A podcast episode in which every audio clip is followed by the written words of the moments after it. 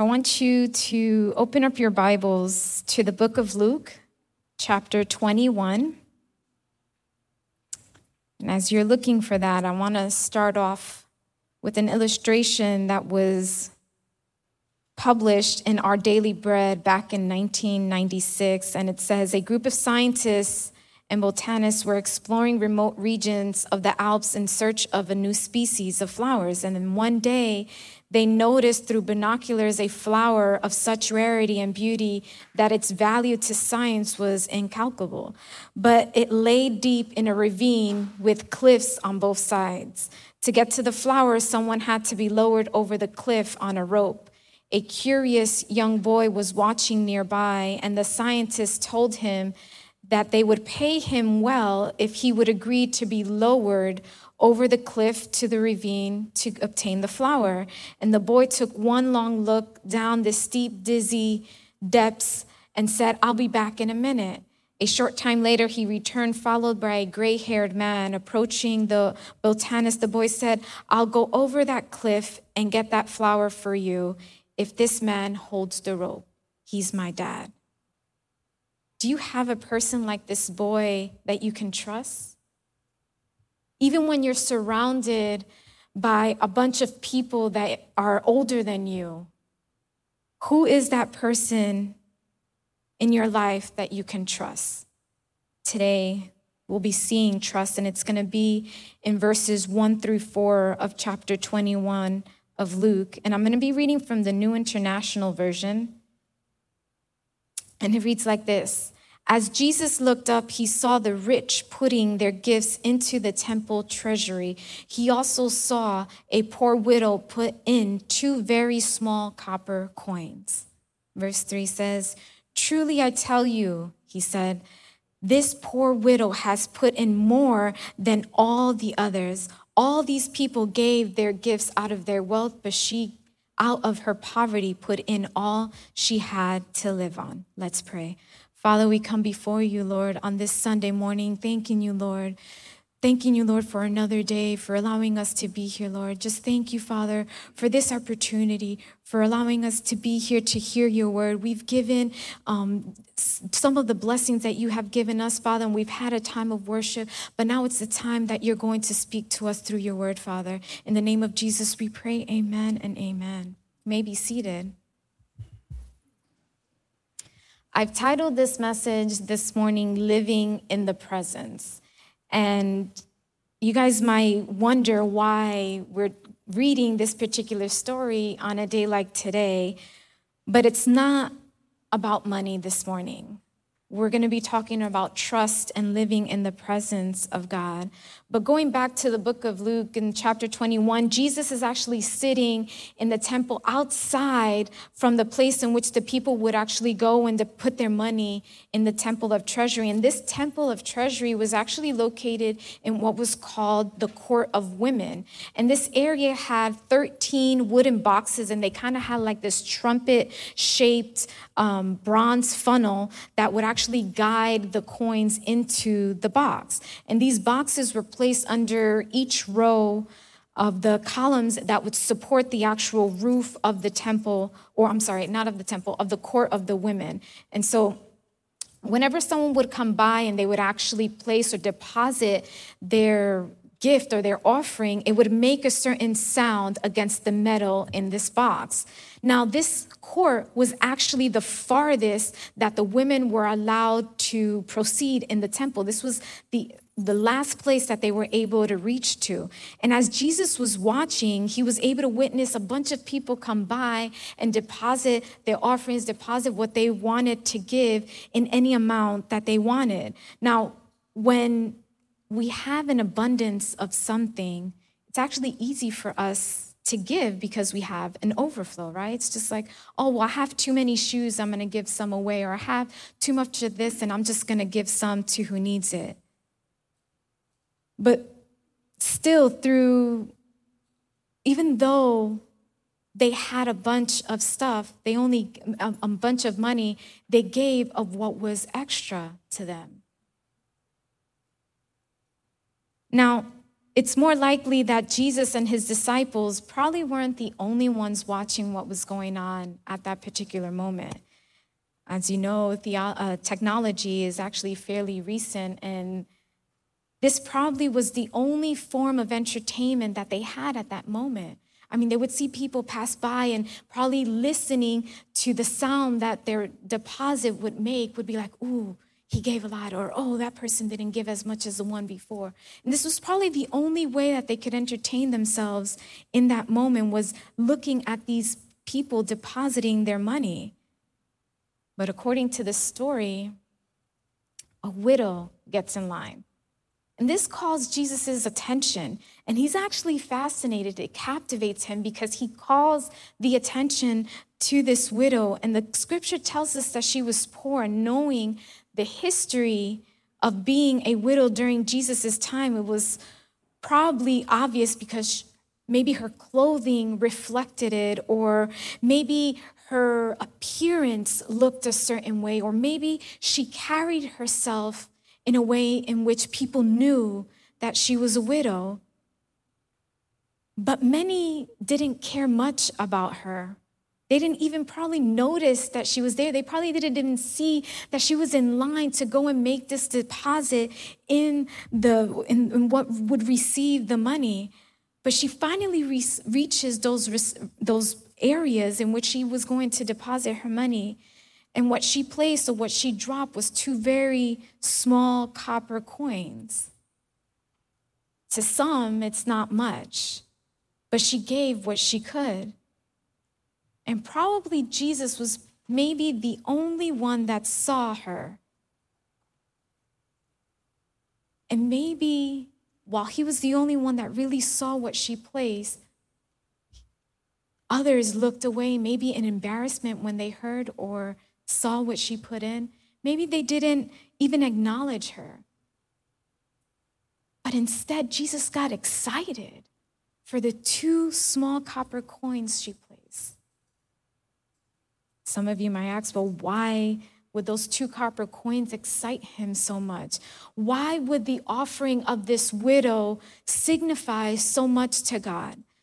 I mean, what can two small copper coins do to the budget of the temple?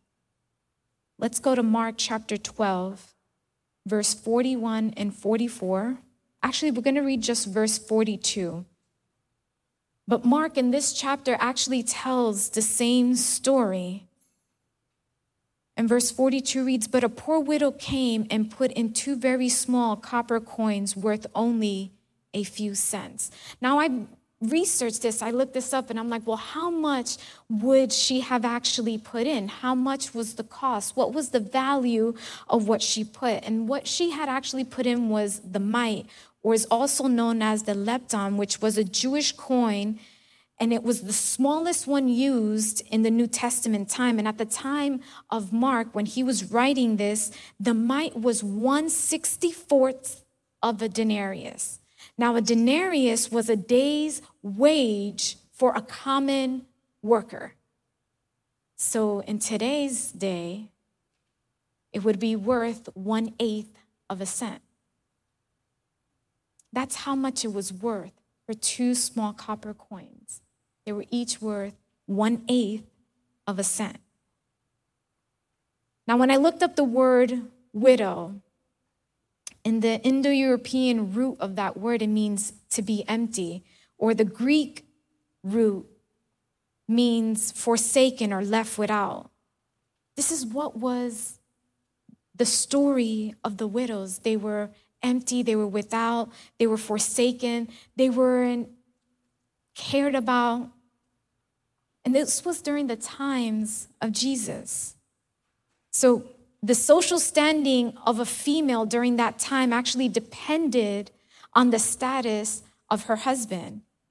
The female had a role, and it was to help and to support her husband. But once her husband passed away, her status, her everything died along with her husband. Her security died with him. And for this reason, many female widows were cast away. They were pushed out, they were forsaken, they were left out. the, this female who was once admired, maybe and envied, was no longer useful. This female who had some kind of influence within her community was now ignored. Many people would overlook these women when marrying them because at one point she belonged to somebody. Because there was in one time that the status of Mr. Cornelius Brown was in her favor. She was originally was someone else's wife. So no one was going to pick up a second-hand woman. She belonged to somebody else. Can you picture the amount of women or widows that needed a new start? The streets were probably full of them. They didn't have a place to call home. They were probably searching for things and were looking for someone to take care of them, but they didn't have anybody. These women, they yearned for safety, for security. And these females would eventually find acceptance that they longed for. And they found it, that meaning, along with the secure place, all because of one person, because of Jesus. Now, when we're reading the Old as well as the New Testament, we see that the heart of God is actually has a soft spot for the widows and for the orphans. Because if we go to the book of Psalms, chapter 68, verse 5, it tells us, A father to the fatherless, a defender of the widows is God in his holy dwelling. This tells us that God himself will defend the widows. He becomes the protector, the supplier, the healer, the comforter. Today, the helpless are actually taken advantage of by those who just think that they can get away with things. But the Lord doesn't try to take advantage of the helpless. This widow that Luke spoke about knew that Jesus wasn't like the others. She knew that Jesus wouldn't reject her due to her status. This widow didn't let her financial circumstance dictate her future. This widow actually stepped out of her comfort zone. She knew what she had found was true, what she would if she would trust in him and not on the material things of this world. See, her sustenance actually depended on the one that mattered the most and not on her social standing. She didn't let the scrapes that her neighbor would possibly, you know, give to her. She didn't depend on that. This female knew that she couldn't depend on money and power, much less her reputation. And we find her in this story walking down to the temple to deposit her offering. She wasn't searching for a place to call home because she already had found a place to call home. What she had learned probably before, after, or during the event that made her a widow, many haven't learned or even can't comprehend today. This widow learned to trust God. She learned to trust God and Him alone for all of her needs. This is the reason why Jesus was excited when he saw her. He was like, guys, look, look what she deposited it. I'm not, I don't care what everyone else put in. What she has done has made me excited, and she is truly an example to follow. She was the perfect example of a person who was living in the presence of God a widow, a person which no one cared about, a person in which had lost it all. She had two small copper coins left, and that is what she deposited in that receptacle. This widow allowed her circumstance to teach her in whom she needed to truly depend on. Since this female was the living definition of a weak and hopeless person to those who would see her when she went to the temple, but the reality was that she had a spiritual wealth that many only can dream about. I mean, most of us at one point in time have been incredibly vulnerable and helpless at one point. Most people today are driving a new car and they're just a month away from having it repoed. Others, while wearing name brand clothing to impress others, are just a shy month away from being homeless. I mean, not many can say they actually have any real savings. And some of us are not even prepared for tomorrow. So, what is our answer to our situation? What do we do? Many of us are in search of power and popularity, and we attempt to take shelter in those security blankets that we have constructed and they have holes in them. Or at the slightest mention of making a couple of more dollars, we try and we grasp and we want to take that opportunity. Or in order to be socially accepted, we make purchases that we really cannot afford. We actually become notorious antique collectors for the sake of having such said thing. We purchase the biggest and the best house that we cannot afford. We accumulate stuff just for the sake of saying we have once held it. See, when this happens, this is when we start to focus our security on those items. This is when our trust is placed in the way we talk.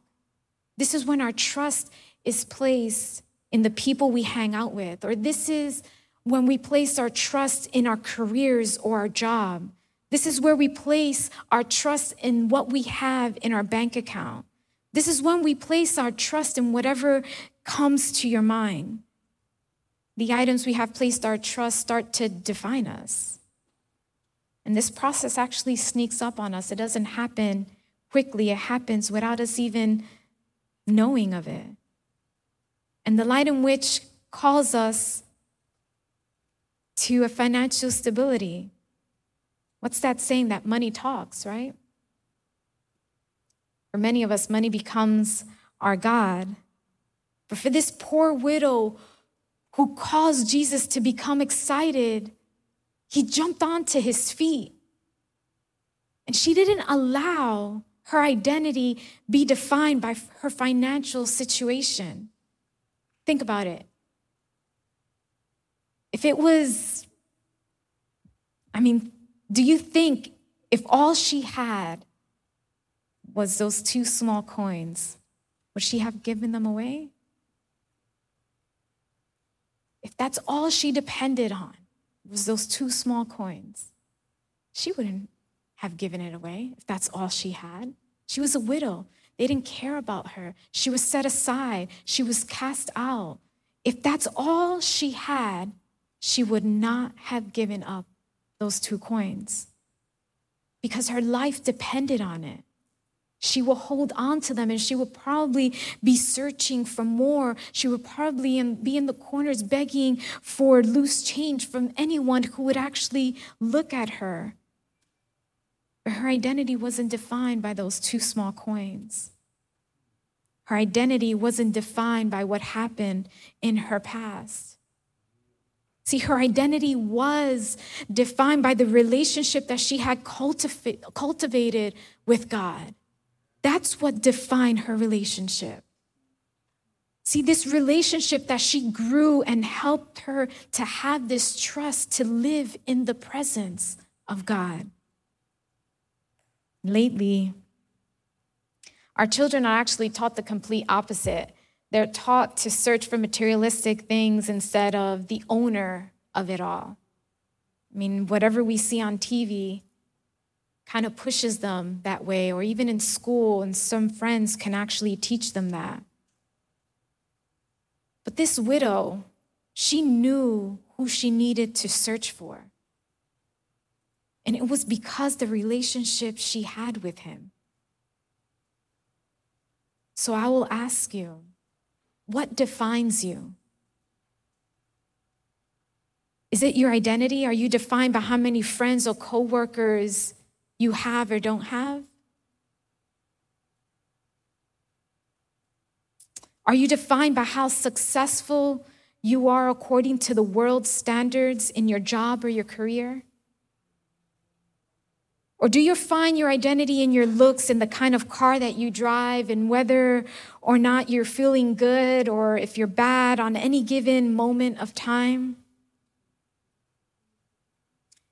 Or is your identity wrapped up in how poor you are or how rich you are?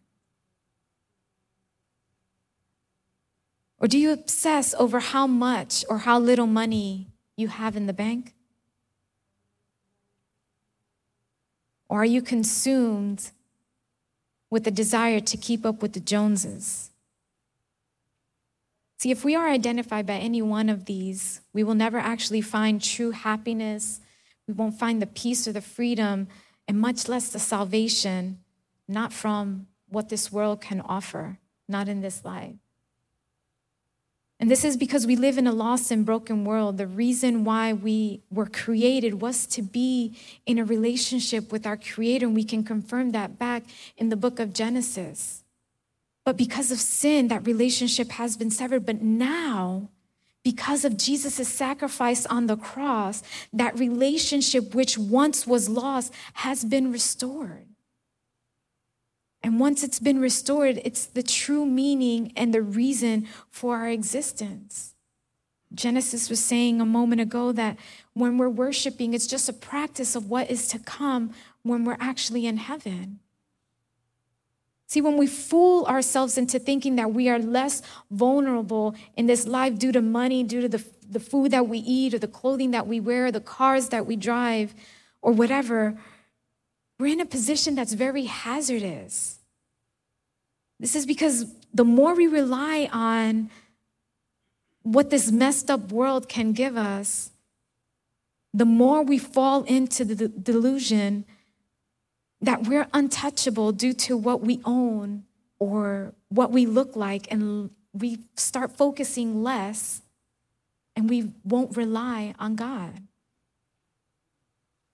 And so, a false sense of having the strength to withstand an attack becomes a terrible obstacle in our faith with Christ. But when we become truly aware of just how vulnerable we are in this world, no matter whether we're rich or poor or somewhere in between, then is when we understand that we are vulnerable and need to turn to God for our ultimate security our identity, our power, and our strength. Let's open up to Second Corinthians chapter 12, verse 9 and 10. It says, But he said to me, My grace is sufficient for you, for my power is made perfect in weakness. Therefore, I will boast all the more gladly about my weakness, so that Christ's power may rest on me.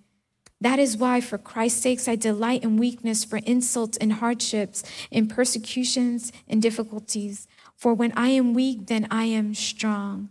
Just as the Apostle Paul mentioned, when I am weak, at that point is when we are strong. And it's not because of us, but it's because of Him that we are strong. Studies have shown that the biggest givers are not those that write the large amount of checks for the offering. They are often actually the people, they're not the people that give the most at any given time. Instead, they're actually the people who have the most faith in God, are actually the biggest givers. They tend to be the people who have placed their trust in God because they know that it's not materialistic things that are going to get me to a life of eternity. They know that their faith is placed in God, and it's like, I can care less about what I have at this moment because I know that one day I'm going to be with Him and I'm going to be even richer at that moment in time. See, they tend to be the people who are most secure, not because of the amount of money that they have in their bank account, not because of the kind of car that they drive, but it's because of their relationship with God. See, the trust that they have been able to place in Him are actually the people that are living in the presence of God. See, that poor widow was living in the presence of God. And she was actually the richest person going to the temple of treasury that day when Jesus and his disciples sat watching those random people. Back in 1985, for the first time in more than 50 years, the Congress authorized the issue of the official US government gold coins. And beginning in 1986, these new coins came onto the market, and each of them, they were called the American Eagles, they were guaranteed by the US Mint to contain an amount of 22 karat gold. They came in one tenth, a quarter, half, and one ounce sizes. And the buyers from all around the world wanted to obtain these coins because they were promised by the United States government that these coins were what they claim to be. These coin buyers actually placed their trust in the government without actually having a relationship with them. And how could they know the actual size that they ordered and received would actually be, in fact, what they received and what they wanted? These people had no relationship with the US government, but they were going on their word. Going back to Luke 21, verses 3 and 4. It says, Truly I tell you, he said, this poor widow has put in more than all others. All these people gave their gifts out of their wealth, but she, out of her poverty, put in all she had to live on. Have we given Jesus what this widow gave? All that we have to live on? Can we say we trust Him with all that we are as well as with all that we need? Is our identity shaped by our walk with Him? Is He our all? Where are we searching for our strength and our freedom? Instead of placing our interest in the things of this world, what it has to offer, are we placing it in God and God alone? Are we actually really free from the shackles of this world? Is our wealth found in our relationship with God? Or are there the ones that are harboring some kind of distrust toward God? See, it is easy to applaud his direction when they align with what we desire. But when his guidance redirects our steps or his decrees challenges our decisions, we start feeling frustrated. And many acknowledge his instructions, but are often they question his intentions. I mean, we want his wisdom, but we feel confused by his ways. And we want to trust God more, but we can't silence our struggle. Let us read Psalms chapter 9, verse 10. And with this, I'm going to start to close. It says, And those who have known your name put their trust in you. For you, O Lord, have not forsaken those who seek you. And that's from the English Standard Version. And when reading this, I was reminded that trust doesn't grow in the absence of doubt. Trust actually grows in the presence of a relationship. See, the original word for the writer, he uses know. It doesn't merely mean head knowledge. What this actually means is an intimate understanding which is only gained with a personal experience. As a church, we need to arm ourselves with this truth. We need to focus our energy on experiencing God rather than waiting on what this world has to offer. Could it be that this poor widow is giving to the temple treasury because she thinks someone else might need those two very small copper coins more than she does? Could be. Maybe that's what was placed in her heart. But trusting God is more than just a feeling. It's actually the choice to have faith in what He says, even when our feelings or our circumstances would have us believing something different. Our feelings and circumstances matter, are very much worth paying attention to, and God cares about both. But those things alone are not reliable enough to base our life on. They can change at any moment in time, in an instant, actually. But God, on the other hand, He doesn't change. He's the same yesterday, today, tomorrow, and therefore is worthy of our trust.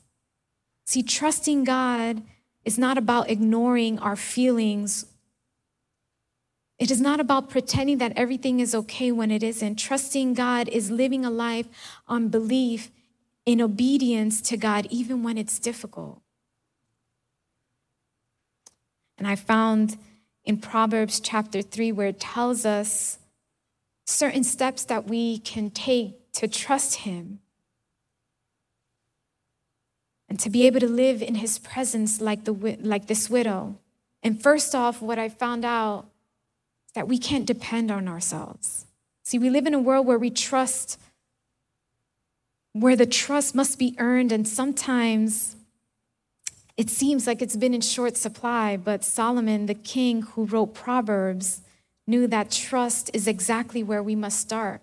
So if we read verse 5 of chapter 3, it says, Trust in the Lord with all your heart and do not lean on your own understanding. This widow knew she wasn't able to depend on the people that saw her different. The widow couldn't depend on herself either because she wasn't even able to keep a job. So she turned to the only one she knew that could help her. And if we read verse 6 from chapter from chapter 3 of Proverbs said, in all your ways acknowledge him and he will make your straight he will make straight your path. What this widow did was she cried out to him. Surrendering to God begins with our lips and our thoughts. We need more than a commitment to depend on Him. We need to cry out to Him to show Him our dependence. This widow acknowledged that she surrendered it all to God. And lastly, we need to put God first in our lives.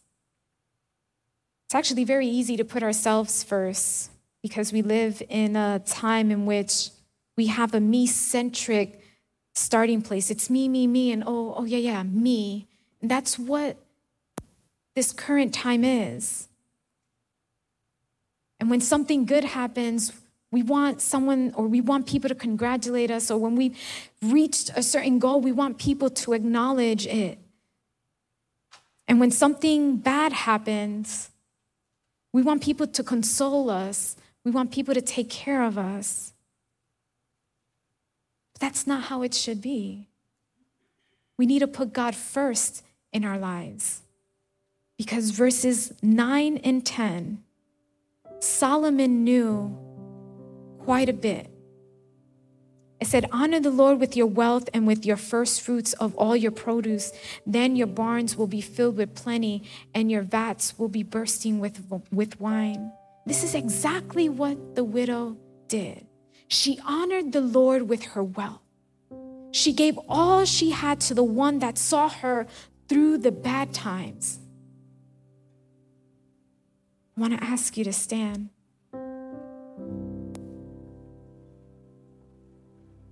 Do you have a person like this widow that you can trust? Even when you're frowned upon, when you're cast out, when you're pushed away by others, even when you're forgotten, or even when you are talked about, when you're ignored, who is that person that we can trust with our life? Today is December 26th. It is the day after Christmas. And many people are living in a time in which they don't even know what's going to happen in the next couple of hours, much less tomorrow. But there is this gentleman that we celebrated yesterday, his birth. That if you do not have someone you can trust on, I would like to invite you to get to know this gentleman.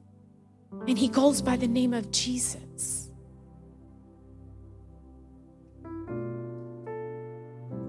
You see, when this widow knew that her life depended on him and she trusted him, she gave up everything that she had and she left it at his feet because she knew even though she didn't have or she wasn't going to have those two coins, she knew that her breakfast, lunch, and dinner was promised because she was trusting in God. So, who are you trusting in? Who are you placing your faith in? Are you able to cultivate a relationship with Him to live in His presence?